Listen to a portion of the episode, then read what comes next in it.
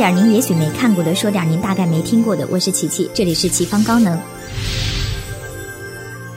今天继续和大家分享蝙蝠传奇。小楚六人在海上漂泊许久，流落荒岛，一直活在小楚嘴里的大 boss 终于登场。无争山庄的少庄主袁随云，他扮演了收留众人的救世主角色，而他也是蝙蝠岛岛主蝙蝠公子。本是出尘如玉的风雅少年，可扮演者唐文龙的长相气质都不太符合。好在演技弥补了形象上的不足，前后性格转换自然，分寸拿捏的恰到好处。纵然沉稳内敛、温润如玉，却又隐含霸气、傲骨铮铮。张三在岛上捞到了。四个上有心跳的女人，枯梅负责救治，可转瞬间五个人都死了。唯一的目击证人高亚楠负责口述案发经过。枯梅被四女偷袭后，玉石俱焚。此事不了了之，蝙蝠岛派人来接待有请帖的 VIP 了。金灵芝舍不得小胡，便跟小楚他们暂时留下，而白烈却死于华山派的摘星手。亲爱的小伙伴，您觉得凶手是谁？虽然是故技重施的老把戏，可这次却相当难猜，因为炸死的是无人起疑的枯梅，加之高亚楠这个戏假情真的靠谱内应，身份神秘的华真真就成了大家疑心的。对象任小楚再聪明，也不会第一时间想到枯梅居然坚守自盗，跟蝙蝠公子串通一气。不过自己对花真真那点心思和破案高手的职业敏感，则令他三缄其口，保留意见。顺便提一嘴，戏份超少的华真真，身为本单元小楚的暧昧对象，不仅个性鲜明，颇有独到之处，后期发挥的作用也至关重要。那副弱柳扶风、见血就怕的娇柔模样，谁能想到他身手不比楚留香差，并非刻意掩饰，大抵天性如此。纵然武功奇高，也只是个初出。茅庐的小姑娘，并非身经百战、见惯生死的老江湖，更何况和小楚木成心许的他，眼见着意中人近在咫尺，一脸关切，自是增添了几分似水柔情。小楚他们找到了蝙蝠岛销金窟，那是个只有无尽黑暗的洞穴。张三和小胡中了机关被捕，小楚反应机敏，逃过一劫，却误打误撞来到一间 VIP 接待室。不想接受特殊服务的他，结识了久居此地的苦命女子东三娘。我没有名字。只不过是个工具。你若一定要问，不妨就叫我东三娘吧，因为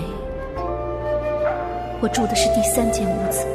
小楚不忍让他沦为一个惨遭利用、任人发泄的工具，想要带他出去。这份难得的关怀，让早就生无可恋的女子决意舍命陪君子。他带小楚找到牢房，解救了张三和小胡。而与虎谋皮身受重伤的钩子长，则贡献出了自己的火折子。借着微弱的火光，小楚终于明白东三娘为什么不愿重回现实。剧中只用美瞳表现眼盲，想必是为了照顾观众，因为原著的描写异常残忍，眼帘已被缝起，变成一片光滑的皮肤，一片绝望。的空白，这也是琪琪无法体谅蝙蝠公子的原因。就算要满足控制整个武林的狼子野心，也不必迫害这些手无寸铁的柔弱女子。不能因为命运待你不公，因病失明，就执意报复社会，拉着全天下勇斗黑暗。也许小楚有点妇人之仁，可正是那种悲天悯人的情怀，使他得以恪守不杀人的铁则。江湖凶险，人心诡谲，能守住这样的底线实属不易。临阵对敌，他甚少使用兵器，基本上都是闪避的姿态。苦练轻功，踏雪无痕，精。通点穴台、弹指神功，这都是他不去伤人又能自保的资本。就算他有一颗隐含的胜负心，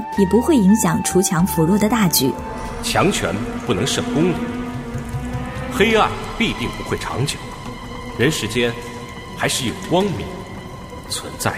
继续讲牢里的事儿，高亚男也被关进来了。半真半假的说辞，坐实了华真真主谋的猜疑。他们处心积虑的陷害华真真，无非是想挑拨离间，促使鹬蚌相争，坐收渔翁之利。为确保万无一失，小高还用碧林把我是凶手印在了小楚身后。不觉得很二吗？哪有凶手自曝身份昭告天下的？大家分头寻找出路，可除了小楚，其余人等转眼又被抓了。一直在暗处伺机而动的华真真，则和他狭路相逢，因那碧林一言未发，就直接动手。看样子会照小。圆所想上演自相残杀的戏码，奈何他机关算尽，却唯独忽略了一样，那就是主真二人眉来眼去的功力。单凭蜻蜓点水般的微妙互动，就能情根深重，彼此信任，琪琪也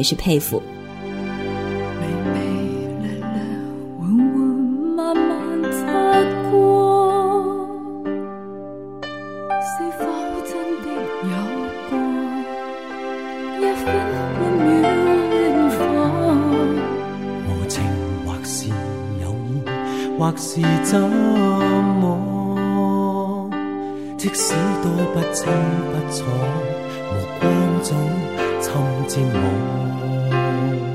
除了暗潮涌动的情谊，还有一些蛛丝马迹触发了小楚的联想。毕竟他擅长发散思维，能够参透很多事情的内在联系。而与之交手的华真真，当意识到他就是楚留香时，就将自己的秘密和盘托出。真真担负着监视华山派当代掌门的重任，所以当清风十三世外泄后，他便去找枯梅一起查探真相。而摘星手正是他教与枯梅对敌之用。以小楚的智商，一下就弄懂了来龙去脉，然后就是抱团组队合力打怪了。小楚将火折子交付真真，轻功同样妙绝的小姐姐负责收集用于点火的烈酒和衣物，顺便点倒一众巡逻的小喽啰。而小楚则到拍卖大厅负责吸引蝙蝠公子的注意力，为真真争取更多时间，顺便拯救一下已成商品的小胡。而身无分文的他，只能用生命来跟蝙蝠公子讨价还价。那么你要我的什么呢？我只要你的两只眼睛。就算真把小楚变成盲人，他也只会成为隔壁的花满楼，因为他的内心没有什么不甘，相反却有很多不忍。更何况古龙才舍不得虐他，所以一阵火光骤然而起，瞬间照亮四周。小圆反应很快，赶紧混到观众席，其实也是多此一举。反正小楚知道蝙蝠公子就是你，而小胡为了增加小楚对敌的胜算，不惜以命相搏，先行试探。他基本承包了本单元所有打戏。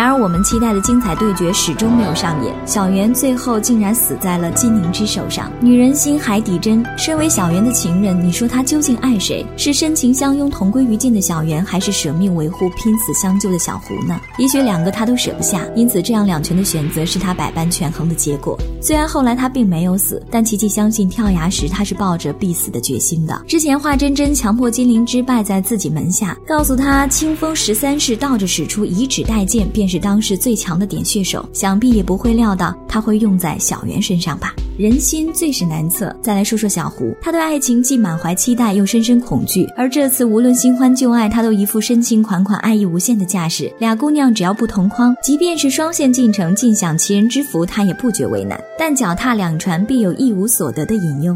你的脸色怎么这么难看啊？你以为就你好看？就你小白脸是吧？对小胡来说，跟女人需要保持着相对安全的心理距离，不能太近，又不能太远。因此，左支右绌的状态反而使他如鱼得水，倍感自在。可惜三角关系不会长久，而且俩妹子没跟他彻底翻脸、一拍两散的缘故，皆是因为心中有愧。小高虽然只爱他一个，但为保师傅，还是义无反顾背叛了他。至于小金，更是一言难尽，彼此都有亏欠，大可不必苛责小胡一人。也许友情对他来说，才是真正能够抓得住、摸得着的东西，可以随心所欲，没有诸多顾忌。他对别人都不怎么样，可为何对楚留香却那么不同？值得一提的还有参与边牧岛竞拍的 VIP，本来他们互不相识，素未谋面，可出动之后，只因小高认出了其中某位的身份，就迅速引发了多米诺骨牌效应，最终演变成了谁自报家门就立马被人攻击的大混战。蝙蝠公子果真心思缜密，就连挑选 VIP 也是颇有深意。活生生的十几条性命，转眼就成了冰冷的尸体，着实让人无限感慨。江湖真乃是非之地，纵然远隔千山万水，彼此之间没有交集，也会因为莫名的境况有所牵连。只要有人，就会纷争不断。一个名字，一句暗语，就能酿成如此惨事，呜呼哀哉！顺便吐槽一句，琪琪明明看的是完整版剧集，分分钟觉得是演歌版。若不是靠脑补很多情节的起承转合，那是相当之不连贯。古龙大大，您这种类似于跳帧的笔法，是很容易让负责影视化的制作团队崩溃的。我只希望这些可怕的事以后永远莫要再发生了。至于枯梅为啥甘愿冒着晚节不保的风险，不遗余力的帮助小圆，也许是因为爱情，或者是血脉至亲。反正古龙没说，你想怎么揣测都成。其实有些秘密并不重要，只要故事本身足够精彩，不用思虑过深。以上就是本次的全部分享，更多精彩内容，请您继续关注微信公众号“开号御书房”。咱们下期再会。